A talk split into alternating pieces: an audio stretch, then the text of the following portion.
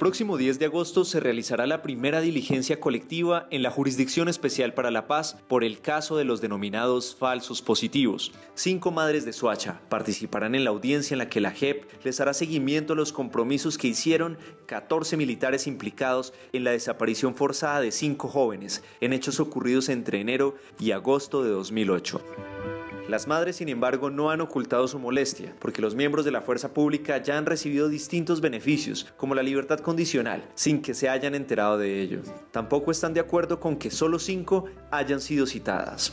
La JEP asegura que ese día los 14 militares, entre los que se encuentra el coronel del ejército, Gabriel de Jesús Rincón Amado, deberán ratificar su compromiso de aportar al esclarecimiento de la verdad y la reparación de cara a las víctimas. Ellas podrán intervenir durante la diligencia. Las madres de Soacha se reunieron el pasado viernes en el Centro de Memoria, Paz y Reconciliación en Bogotá. Entre ellas estaba Ana Adelina Páez Muñoz, quien es madre de Eduardo Garzón Páez, asesinado por miembros del ejército en 2008 y presentado como muerto en combate. Ella no fue citada a la audiencia y habla sobre las dudas que le genera que su caso pase a la justicia transicional. No sé nada, no sé, no sé nada sobre lo que sigue más adelante. Únicamente sé que ahorita estos casos pasan a la G y pues me parece como tan, tan mala actuación del gobierno de todos porque porque nunca nos ha llamado a las víctimas a mirar las víctimas que necesitamos, cómo estamos, cómo vivimos, qué pasó durante la muerte de nuestros hijos. Ni siquiera lo de los entierros nos los dieron, ni siquiera donde están en bóvedas, porque ellos están para votárnoslos porque no hemos pagado 10 años que no se ha pagado cementerios. Entonces ellos nunca nos han preguntado a nosotros si están de acuerdo con que ellos entren a la G por esto y esto, no nos han dicho.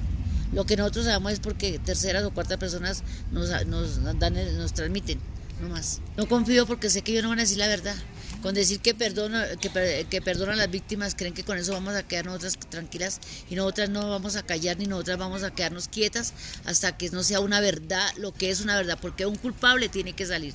Si en ese entonces estaba un general, estaba el presidente Uribe, estaba el presidente Santos, y si esos tres mandos, no había más mando adelante de ellos, tiene que haber un culpable. Nosotros queremos tener ese culpable, aunque sea lo último que hagamos nosotras como madres y víctimas de nuestros hijos, queremos tener un culpable. ¿Quién le fue y por qué lo hicieron? Todos los días de mi vida me levanto y me pregunto, ¿qué cometió mi hijo para que me lo hubieran matado? Carmenza Gómez Romero, miembro de la Fundación Madres Víctimas de los Falsos Positivos, es la madre de Víctor Fernando Gómez. Ella sí fue citada a la primera diligencia, pero no está de acuerdo con los beneficios que se les otorgan a militares y clama porque se haga justicia y se les brinde seguridad. Me da ira porque a mí me mataron, me mataron mi primer hijo, que una niña sin papá, a los cinco meses me matan el otro, quedan tres niños sin, papá. Imagínense usted, si lo más hermoso que uno tiene son sus hijos.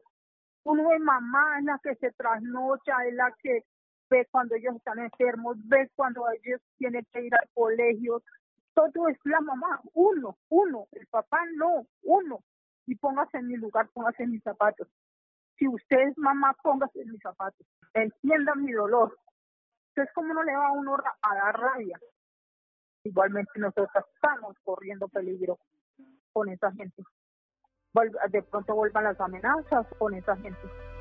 Blanca Nubia Monroy es la mamá de Julián Oviedo Monroy, de 19 años, quien fue desaparecido el 2 de marzo de 2008. Ese día, sobre las 7 de la noche, salió de su casa y dijo que se iba a encontrar con una persona para un trabajo, pero no regresó.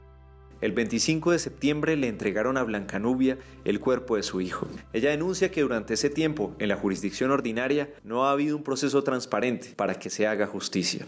Los que están implicados en la muerte de mi hijo son 19 militares. Son de la Brigada 15 de Ocaña, norte de Santander. No hay ninguno, absolutamente ninguno, está detenido por la muerte de mi hijo.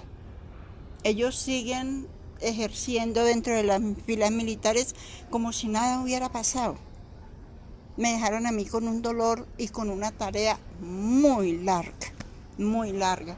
Entonces, en este momento ya en la fiscalía terminaron los alegatos de la fiscalía, de los, de los abogados, o sea, ya va en un término de, de juicio, ya van para el terminar del juicio.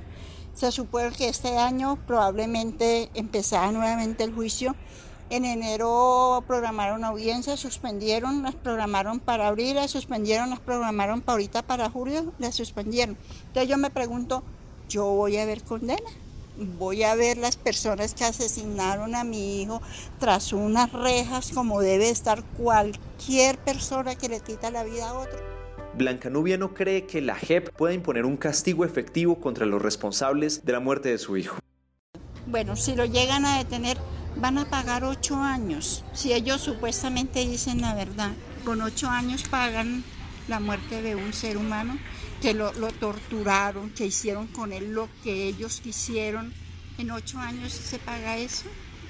Bueno, si esa persona dice toda la verdad y si no dice la verdad, los, mm, los condenan a 20 años. ¿Será una condena justa para una persona que le quitó la vida a un ser humano inocente?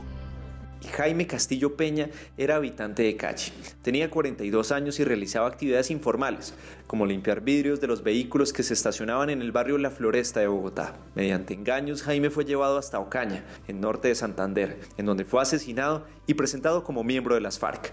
Su hermana, Jacqueline Castillo, asegura que el próximo 27 de agosto van a hacer un acto público y le entregarán un informe a la JEP sobre sus casos.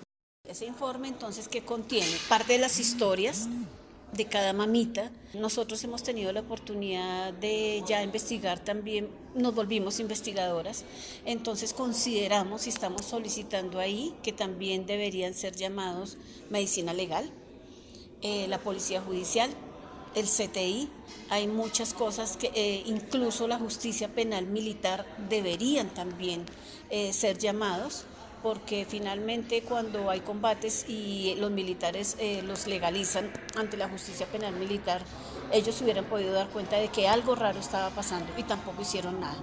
Entonces eso que nos hace pensar que todos, en general, todo el ejército era cómplice y sabía todo lo que estaba sucediendo la magistrada de la JEP, Sandra Castro, de la Sala de Definición de Situaciones Jurídicas, explica en qué consisten este tipo de diligencias, a través de las cuales se busca ratificar el interés de los miembros de la fuerza pública de someterse a este sistema de justicia.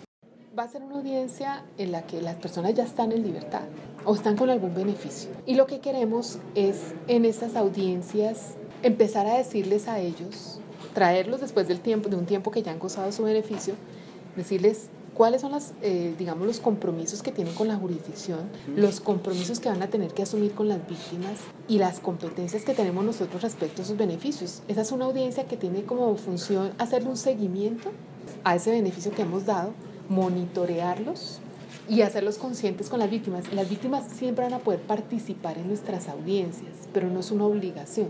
Esto es un poco complejo porque digamos, eh, no sé si usted recuerda cómo empezó Justicia y Paz las primeras audiencias que hubo en Justicia y Paz fueron muy duras. O sea, el, eh, encuentro entre los victimarios y las víctimas, eso implicó un aprendizaje de todo el mundo, de los abogados, de las víctimas, de los victimarios, de los jueces, de los magistrados, de los fiscales. Y ese aprendizaje ellos ya lo tienen porque ya llevan 13 años ahí. Nosotros estamos empezando y nos toca empezar con esa pedagogía, con las víctimas y con los victimarios, para que se vayan preparando en ese encuentro que van a tener en esta jurisdicción o, lo que va a pasar en esta jurisdicción, porque esto tiene que terminar con una justicia, con una verdad, con una reparación, pero al final también con una reconciliación y un perdón. La Jurisdicción Especial para la Paz insiste en que serán llamadas cinco madres inicialmente y después las de los otros hechos. Luego, cuando entre el proceso en pleno, se agruparán los casos e iniciará el proceso por juzgar y sancionar estos crímenes. Para este 10 de agosto está previsto que asistan los 14 militares en compañía de sus abogados, para que la JEP verifique que están cumpliendo con las condiciones para acceder a los beneficios que les fueron otorgados. Ese día, las víctimas tendrán la palabra.